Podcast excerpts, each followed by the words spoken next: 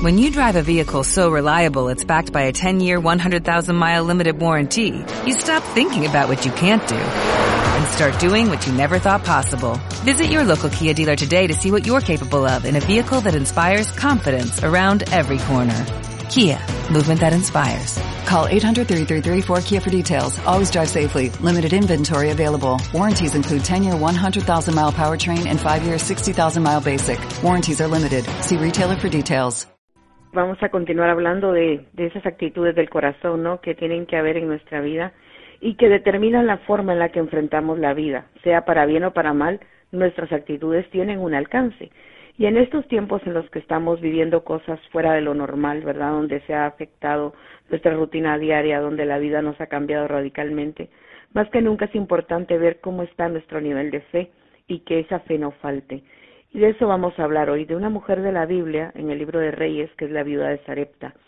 Una mujer que, según cuenta la historia, vivía en una ciudad llamada Sarepta, como dije antes, que también estaba siendo gobernada por el rey Acab y que estaba sufriendo a causa de la sequía que el profeta Elías había profetizado. Y en ese lugar vivía esta mujer, que no se menciona su nombre, solo se sabe que era viuda, y que Dios ya le había dado la orden para que sustentara a su siervo Elías. Y en ese momento, en obediencia, el profeta Elías se, va de aquel lugar, de una cueva donde le estaban sustentando los cuervos y bebía agua del arroyo, y llega a la ciudad de Sarepta, donde una mujer estaba allí recogiendo leña. Él la llama y le pide un poco de agua, y la mujer, pues es servicial, va y la busca. Y Elías la vuelve a llamar y le dice que traiga también un bocado de pan, a lo que la mujer le responde que no tiene pan que recogía leños para entrar a preparar pan para su hijo y para ella, comerlo y dejarse morir. Y el profeta Elías, ¿verdad? Le dice en este en el libro de Primera de Reyes 17, 13, 14, le dice, "No tengas temor, ve y haz como he dicho, pero hazme a mí primero la de torta cocida debajo de la ceniza y tráemela, y después harás para ti y para tu hijo, porque Jehová, Dios de Israel, ha dicho, la harina de la tinaja no escaseará, ni el aceite de la vasija disminuirá hasta el día en que Jehová haga llover sobre la faz de la tierra.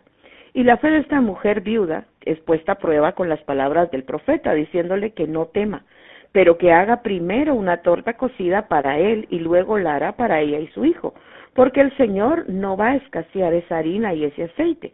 Y cuando tenemos abundancia, cuando tenemos todo lo necesario, cuando las circunstancias se dan para que las cosas sucedan, es fácil mantener viva la fe. Pero cuando tenemos que entregar lo último que tenemos y lo poco que nos queda, Dios pide de nosotros esa fe obediente, que da un paso a ciegas, pero con la certeza en el corazón que Él no va a fallar. ¿Y cómo, y es nuestra actitud en este tiempo? ¿Cómo está nuestro nivel de fe?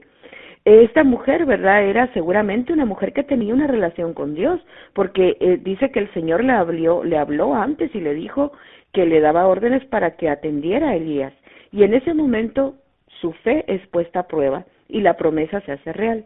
De ese poquito de harina y aceite, el profeta Elías, ¿verdad? Que le, di, que le dijo, la mujer y su casa comen muchos días. No sabemos cuánto tiempo fue, pero la harina no escaseó ni el aceite de la vasija menguó. Dios fue fiel y su palabra se cumplió, ¿verdad? Con eso poco el Señor hizo mucho. Y el mismo Dios de esta historia es nuestro Dios hoy en día. Él nos proveerá de todo lo necesario, nos dará aquello que vemos imposible de tener o que creemos que está a punto de terminar.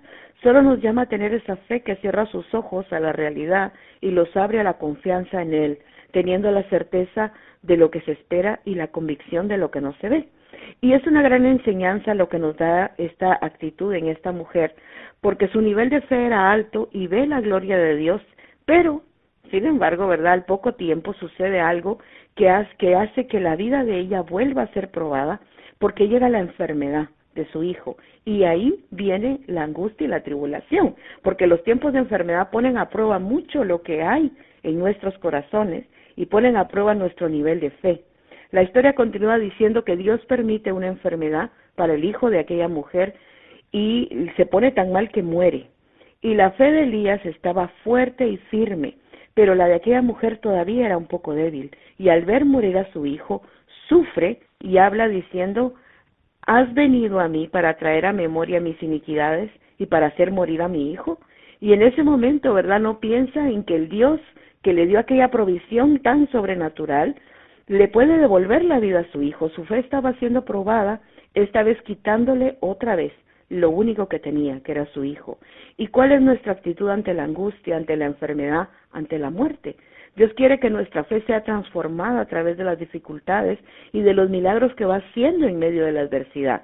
La fe de esta mujer viuda estaba todavía en proceso de transformación. Había visto que la harina y el trigo no se habían acabado, pero esa fe no era suficiente. ¿Verdad? ¿Cuántos milagros necesitamos para creer que Dios puede hacer un milagro?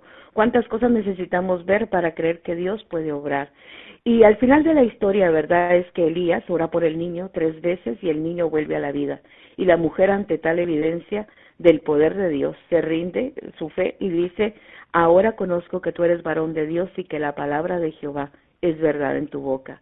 Así que necesitamos que nuestra actitud ante esta situación que vivimos sea firme, que no perdamos la fe, no olvidemos todo lo que Dios ha hecho en nuestra vida y cómo su poder ha obrado en distintas situaciones y nos ha dado la victoria. Él nunca nos ha dejado. No estamos solos. Cada día ocurren milagros a nuestro alrededor, aunque tal vez pensemos solo en un milagro de sanidad completa, pero Dios está trabajando.